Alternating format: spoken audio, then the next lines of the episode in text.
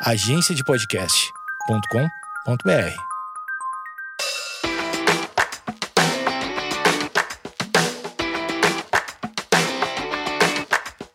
Olá pessoal, meu nome é Amanda Costa, eu sou otorrinolaringologista e esse é o meu sexto podcast. Uau! o nome dele é Ouvido, Nariz, Garganta e Algo a Mais. Este é um podcast especial. Ele é um podcast sobre como escolher a especialidade médica sem ser um idiota. Podem rir, mas isso é uma pergunta muito importante que todo médico tem que responder quando vai se formar.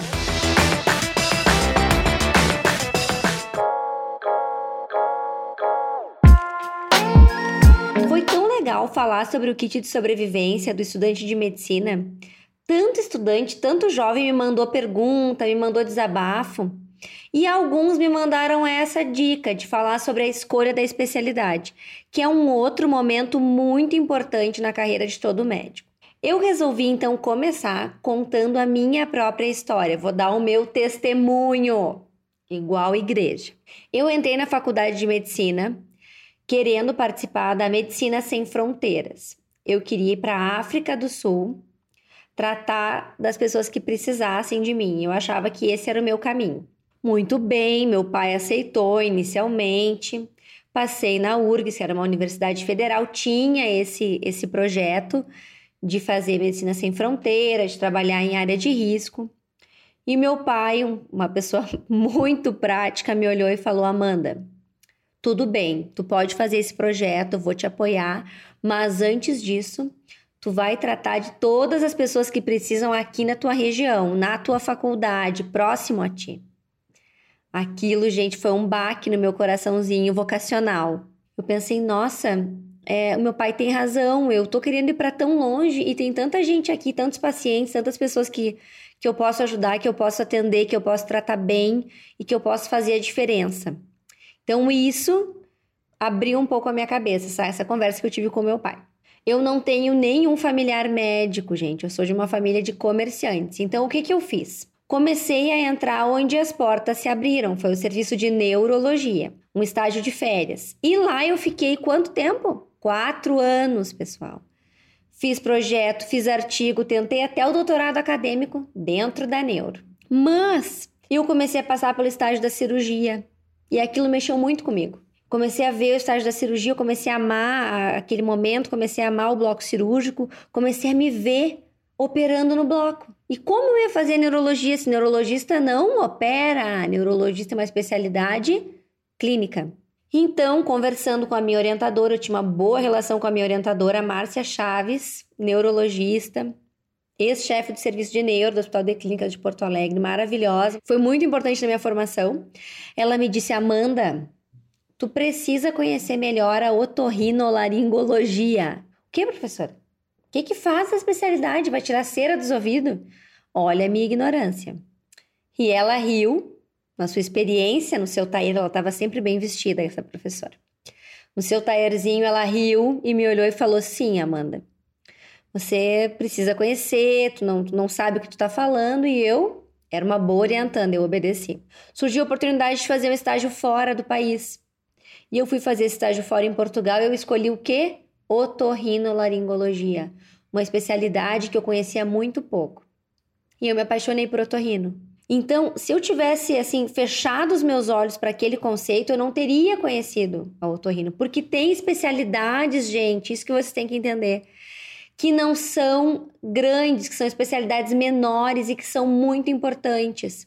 Fujam, fujam assim do lugar comum abram os olhos para outras especialidades que não são tão conhecidas. Por exemplo, vou citar várias aqui: otorrino, oftalmo, medicina nuclear, radiologia, nutrologia, especialidades que a gente não escuta tanto falar, mas que são muito importantes, fazem a diferença e faltam muito no mercado. Pediatria, neonatologia, endócrino, pediatria. Então, enfim, abram a cabeça. Então, pessoal, eu conhecia o otorrino, eu já estava aí, eu já era doutorando, estava no final da minha formação e eu me apaixonei, eu me encontrei dentro do que eu queria ser quando eu crescesse, quando eu me tornasse verdadeiramente uma médica atuante. E aí eu comecei a entender por quê. Porque eu queria, eu buscava, eu me adequava numa especialidade clínico e cirúrgico. Eu sabia que eu queria pacientes no meu consultório. Mas eu não, não conhecia tão bem a cirurgia, por isso eu tinha me afastado de várias especialidades. Então, se não fosse aquela minha orientadora me dar uma dica, olhar para mim e falar: olha, tu tem que conhecer outros universos, eu não teria ido conhecer. Então, essa foi a minha história e eu sou super realizada dentro da otorrinolaringologia, eu não me vejo fazendo outra especialidade. Separei 10 pontos sobre o caminho para fazer uma, esco uma escolha da especialidade boa, para vocês não serem idiotas. Primeira dica, vamos lá vocês precisam se expor. O que, que é se expor? Vocês precisam passar pelos estágios e abrirem os olhos. Eu posso estar no estágio da gineco e não me expor. Isso faz com que eu não conheça o serviço de ginecologia. Como que eu vou me apaixonar, me ver lá dentro se eu não estou me expondo? Por exemplo, parto, parto, parto, parto. A Amanda sai correndo, se esconde num cantinho. Não, gente, vocês têm que levantar a mão. Eu quero conhecer, eu quero ver como é que é. Eu tô apto, eu posso fazer. Então, isso é se expor. Se expor é arriscar-se, mostrar a cara. Não ser um bunda mole que só fica lendo, mede curso, sentado na escadinha do bloco, tá? Isso não é se expor. Isso é um problema também do nosso tempo. Às vezes a gente tá num lugar, mas não tá, né? Às vezes eu, tu tá naquela aula, mas tu não tá verdadeiramente. Sobre se expor, eu tenho a dica dos secretários, tá? Não se conhece um serviço sem falar com os secretários, com quem tá lá há mais de 20 anos, com os técnicos do serviço, troca uma ideia. Muitas vezes tu quer chegar e falar com o professor, com o top. Galera, não vão por esse caminho. Comecem falando com o secretário, com o residente, com o doutorando que está uh, no semestre à tua frente. Como foi aquele estágio? Qual foi o professor mais legal? Tem alguma oportunidade para eu fazer uma atividade extra? Então já entrem pensando nisso e pensando em realmente se expor àquele estágio. Fazer, é, fazer presença, mas não só presença física, realmente se envolver, tá? Essa é a minha primeira dica, exposição. Segunda dica é sobre preconceito. Não tenham preconceitos. A Amanda de antigamente achava o otorrino um saco. A Amanda de antigamente era uma ignorante. A Amanda de antigamente não sabia o que, que um otorrino fazia. Então, sejam aquelas pessoas que perguntam: como é a sua profissão? Como é a sua especialidade? Não tenham preconceito a respeito de uma residência médica. Exemplo: eu não vou fazer traumato porque traumato só tem homem fortão e eu sou mulher e eu não sou fortuna. Pessoal, não é assim, isso mudou. Vai conhecer, faz um estágio na traumato se é isso que tu quer. Vai lá conhecer, aprende um pouco mais, conversa com residentes. Ah, eu não vou fazer otorrino porque otorrino é muito difícil de passar na prova. Não tenham preconceitos. Vão conhecer a rotina de todas as especialidades que vocês possam conhecer. Saiam do lugar comum. Abre a cabeça, pensa fora da caixa. Tu, estudante de medicina, tem que escolher a tua especialidade pensando fora da caixa, sem preconceitos. O terceiro ponto é um ponto que é, é muito importante, já vou dizer por quê. Não pensem só no dinheiro. Quando eu fui escolher a minha especialidade, a moda era fazer dermatologia. Era moda, todo mundo queria fazer dermato, especialidade boa era dermato. Mas pessoal, eu nunca me enquadrei na dermato. Então não pensem só na especialidade que está top, que está sendo melhor remunerada. Isso é variável. Antigamente, pediatria era uma especialidade que não estava sendo muito valorizada. Hoje em dia, é uma especialidade com ótima valorização. E são ondas, a medicina ela trabalha em ondas, tá? Não se deixem ser levados por essa onda. Sejam mais vocês. Se vocês acham que essa especialidade é legal, se enquadra, não pensem só na grana. Tem uma, uma amigona minha, super profissional, que ela fez medicina de família, tá? Que é uma baita área. Quando ela escolheu medicina de família, nossa senhora. Nós todas, nós todas, estudantes de medicina, meu Deus, medicina de família, coitada da fulana, estava indo tão bem, agora vai lá, vai ficar trabalhando com pessoas que ela nem conhece, vai ficar trocando de, de assistência básica. Gente, a gente não conhecia a medicina de família. A gente tinha o preconceito, a gente achava que era uma especialidade que não era rentável. Não é nada disso, isso vai mudando. Não é, não é o, o valor momentâneo daquela especialidade, mas sim o quanto tu te sente valorizado fazendo aquele trabalho. E sobre dinheiro, não existe médico pobre, tá? Não existe médico pobre. Todos nós temos profissão, todos nós temos trabalho e não falta trabalho para quem quer trabalhar dentro da área da medicina com honestidade e ética, tá? Então, tirem esse pensamento só dinheiro da cabeça de vocês para escolher a especialidade, tá? O quarto ponto é: conheça a vida da pessoa que trabalha na área. Eu, Amanda, eu imaginava que eu queria ser neurologista, mas eu não imaginava como era a vida real do consultório de um neurologista. Eu achava que era o que eu via no hospital. Paciente com AVC agudo chegando, vamos fazer trombólise, vamos levar para UTI, vamos aplicar questionário, vamos fazer outra intervenção, vamos fazer um teste super raro, vamos fazer punção lombar. Era isso que eu achava que era a vida corriqueira de um neurologista, mas não é isso. Então, tu deve acompanhar um profissional que está na área para tu ver como é a realidade, onde tu vai viver. Tu vai ser um profissional que tu vai viver no consultório, tu vai viver no bloco, tu vai viver dentro de uma sala escura dando laudo.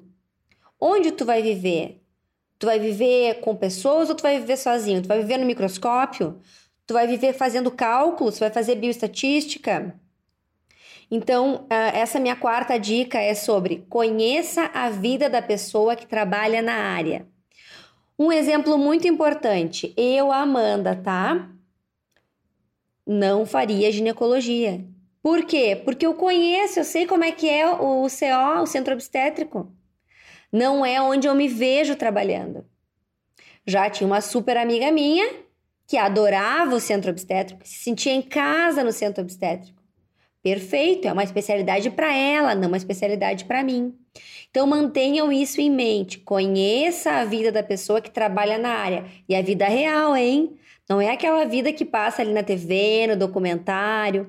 Um, um bom teste é tu acompanhar o residente, residente durante a formação dele, e também um profissional do consultório da vida real.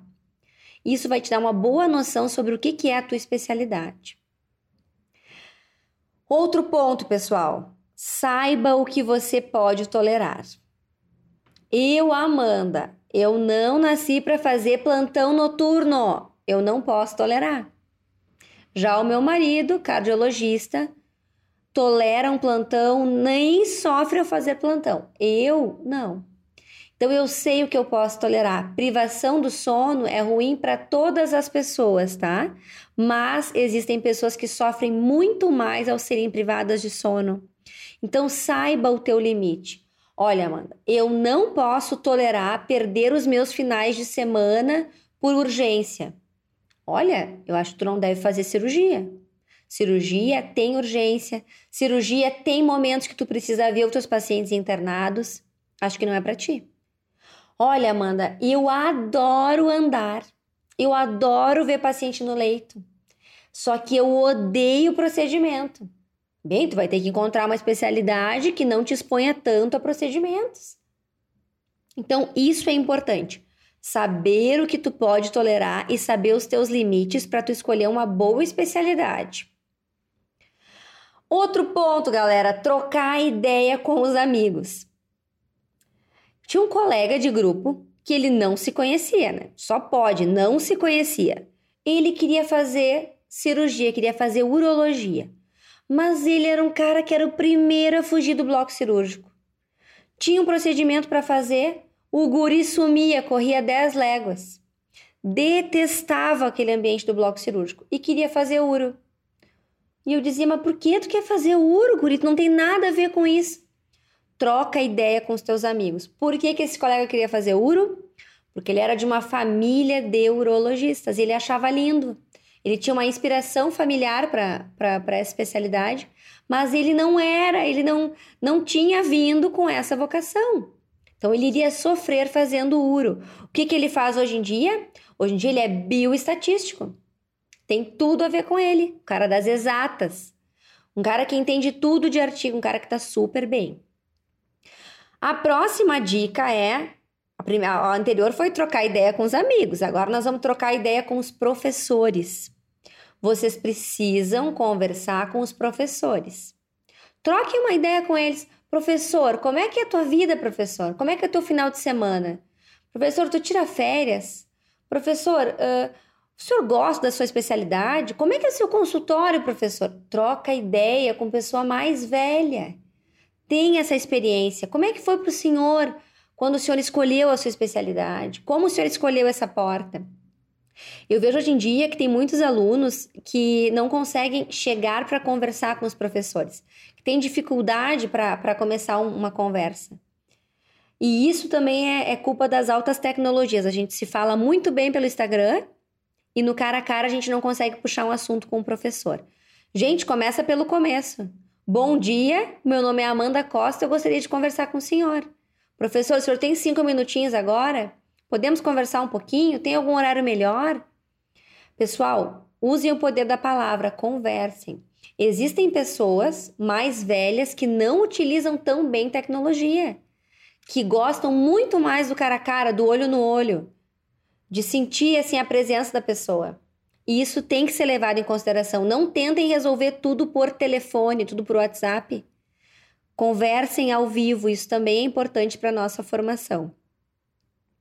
O outro ponto é tu saber o que que tu é bom, saber o que que tu faz bem dentro da medicina. Eu via uh, colegas meus que eram maravilhosos em microscópio, excelentes na cadeira de patologia, pegavam as lâminas, olhavam no microscópio, sabiam as estruturas, faziam os diagnósticos. Pessoal, eu era péssima. Gente, eu era horrível. Eu estudava aquelas lâminas, estudava, chegava na hora, mudava algum detalhezinho celular, eu já não identificava, tá? Não era para mim. Eu nunca fui bem em provas de patologia, provas de microscópio. Eu sabia que eu não ia ir para esse lado. Mas em compensação, eu era muito boa com os pacientes. Eu fui algum tempo monitora de semiologia, dois anos. Eu fui monitora dos alunos, fui monitora de anatomia, adorava conversar com os alunos, adorava dar aula. Então tu vai escolhendo teus caminhos. Eu percebia que quando eu tinha ambulatórios, eu gostava, eu gostava de falar com os pacientes, eu gostava de administrar tratamentos. E eu percebia que eu adorava estar no bloco cirúrgico, que era um dia, uma manhã feliz, o dia que eu tinha que auxiliar algum residente, ou o dia que alguém me convidava para entrar em campo. Então saibam o que vocês são verdadeiramente bons. É claro que a gente melhora, tá? Também tem uma história de uma de uma colega minha, uma amiga minha, que não era boa cirurgiã. Ela não era boa cirurgiã, ela não tinha habilidades manuais afinadas. O que, que ela fez? Ela treinou, ela treinou muito, ela se especializou, ela fez curso, ela se dedicou e ela ficou uma excelente cirurgiã às custas do trabalho. Então a gente pode se melhorar, tu pode treinar uma habilidade. Mas tem pessoas que têm habilidades nata. Tu é um cara super tímido, tem muita dificuldade de falar com o paciente. É um cara que tem maior dificuldade para tu te relacionar. É um cara que fica muito nervoso, fica muito ansioso. Talvez tu tenha que pensar em outras áreas da medicina além do consultório, porque o consultório nada mais é do que uma conversa com amigos do que uma conversa que tu escuta o paciente e dá consultorias a respeito da vida dele. Então, se tu tem essa dificuldade, talvez tu tenha que buscar outras áreas além do consultório. Vamos lá, próxima dica. pense bem onde você vai morar. Isso é um ponto legal da gente discutir. Por exemplo, tu quer fazer cirurgia robótica, é isso que tu gosta, tu é um cara das tecnologias. Tu manja muito bem de tecnologia, robô, bloco cirúrgico, tecnologia de ponta. Tu morou fora, tu fala super bem inglês, francês. Mas tu vai morar numa cidade que tem 50 mil habitantes. Será que é legal para ti fazer cirurgia robótica? Será que tu vai ter mercado dentro do que tu tá esperando? Ou não, ou tu é um cara que tu vai morar numa grande cidade, numa cidade São Paulo, tu quer fazer uma especialidade. Olha, tu vai ter que fazer uma subespecialidade. Tu vai ter que fazer otorrinolaringologia e depois tu vai ter que fazer o quê? Rinologia. Vai ter que fazer medicina do sono. Então tu precisa saber onde tu vai morar. Tu vai morar no interior? Tu vai morar na capital? É qual é a vida que tu quer para ti? Tu quer uma vida de grandes hospitais, medicina de ponta, ou tu quer uma vida menos hospitais, uma cidade média, uma cidade pequena? Isso faz diferença sim na escolha da tua especialidade. Eu vejo pessoas frustradas porque querem montar um quebra-cabeça que não encaixa. Ah, eu quero, Amanda, ser contratada de um grande hospital terciário. Beleza, mas eu vou morar lá no interior. Vai ficar difícil para ti. Porque o teu sonho está incompatível com o lugar que tu quer morar. Então tu tens que te adequar a isso. Ou tu vai montar um hospital terciário, sempre é uma saída, né? Tu é um empreendedor, ou tu vai ter que pensar em trabalhar com centros de referência menores. Então, essa adequação do que eu sonho e do que existe na realidade, ela tem que ser feita pelo estudante de medicina. Ah, tu vai morar no Rio Grande do Sul, né? Tu vai morar no Rio Grande do Sul. Então tu tem que pensar na cidade que tu vai morar. Ah, eu vou morar na Serra, Amanda. Eu sou o único médico ali em 200 quilômetros. Ah, bom. Então tu pode fazer uma especialidade mais geral. Quem sabe tu faz pediatria, quem sabe tu faz cirurgia geral. São áreas maiores. Quanto maior é o centro, mais populoso é o centro, quanto mais tecnologia ele tem, mais tu vai te especializar, mais tu vai te diferenciar dos outros colegas, tá? Isso é algo que tu tem que pensar para tu escolher certo a tua especialidade e não ter sofrimento. Pessoal, a dica que eu acho mais importante de todas, liguem as antenas. Essa é uma dica que a gente tem que ter não só para a escolha da residência, para a escolha do casamento, para a escolha da cidade, para a escolha da especialidade, para a escolha de tudo. Se tu fez uma péssima escolha, para e muda. Não é horrível mudar. Olha, eu queria fazer gineco, mas daí eu vi que aquilo não era para mim e eu mudei, vou fazer anestésio. Maravilhoso. As pessoas elas têm dúvida, elas fazem um ano de uma residência, elas sofrem e elas acham que não podem desistir da residência ou que não podem ter se equivocado na escolha da especialidade. Não pensem nisso, gente. Eu fiz final de semana curso agora em São Paulo, um simpósio no Einstein, e eu fiz um curso com um senhor de 74 anos, tá? Otorrino. Eu, 5 anos de otorrino e ele 50 anos de otorrino bonito de ver. E ele me dizendo: Olha, Amanda, eu já fiz quando eu era jovem, quando eu tinha 40 anos. Me senti bem, né? Eu fiz uma especialidade que eu não gostei. Eu fiz radiologia. Logo terminei, já fiz otorrino. Então, assim, a gente pode mudar, pessoal. A gente pode trocar a nossa ideia. A gente pode fazer outra especialidade complementar. Eu tenho um amigão meu de Porto Alegre que me ajudou muito na minha formação. E ele é psiquiatra e anestesista. E ele atua nas duas áreas. Aliás, um abração, Fernando. Ele atua nas duas áreas e ele ainda fez uma especialização em sono. Então, se tu tá no caminho errado, se porventura tu escolheu mal, tu fez o xizinho errado para escolher a tua residência, tu volta atrás. Seja humilde, Vai procurar a tua felicidade, não seja um profissional uh, infeliz dentro da medicina, porque a medicina ela é tão ampla, ela te dá tantas chances, tantas oportunidades de ser feliz e de fazer um bom trabalho que é imperdoável tu persistir numa especialidade ou numa residência que não te faça plenamente feliz. E às vezes, quando a gente decide essa especialidade, a gente não está preparado, a gente não enxerga toda a escada. Hoje em dia, a Amanda de hoje enxerga bem melhor do que a Amanda no passado que escolheu o otorrino. Mas eu tive que escolher naquele momento e eu tive sorte. Mas se eu tivesse escolhido errado, eu não teria problema, eu teria feito outra residência, teria mudado de ideia, porque nós médicos nós mudamos de ideia. Nós não trabalhamos com verdades universais, nós temos que ter flexibilidade de pensamento. E isso vale para a tua escolha da tua residência. Então, pensa, reflete no que eu estou te contando sobre a escolha da residência. É um passo fundamental na tua carreira. Manda as tuas dúvidas pelo Instagram, Amanda Costa Otorrino. Pode mandar perguntinhas, pode mandar sugestões de tema. E a gente se encontra na próxima semana com um novo podcast.